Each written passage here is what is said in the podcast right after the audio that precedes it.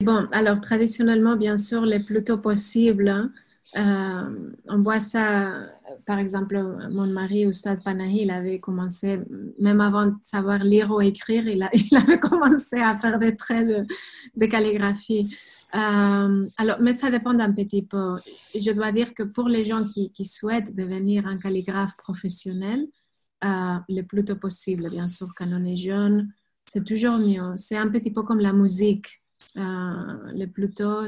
Mais après, j'ai beaucoup des élèves qui ne sont pas très jeunes, mais ils ne font pas la calligraphie pour devenir un grand maître, mais pour l'amour de la calligraphie. Et ils peuvent très bien arriver à un certain niveau qui soit très bien. Alors, je, je dirais que toujours, on a, on a la possibilité d'apprendre. Ça, il n'y a aucune limite.